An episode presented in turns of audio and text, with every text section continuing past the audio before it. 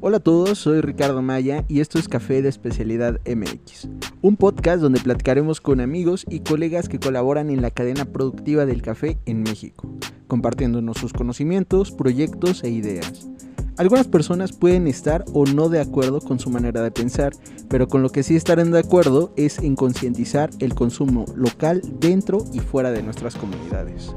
En estas conversaciones conoceremos cómo y cuándo han podido situarse como proyecto y personas dentro de la industria. La finalidad de este podcast es acercarnos con nuevos consumidores, valorar y conocer de los que forman parte de una taza de café.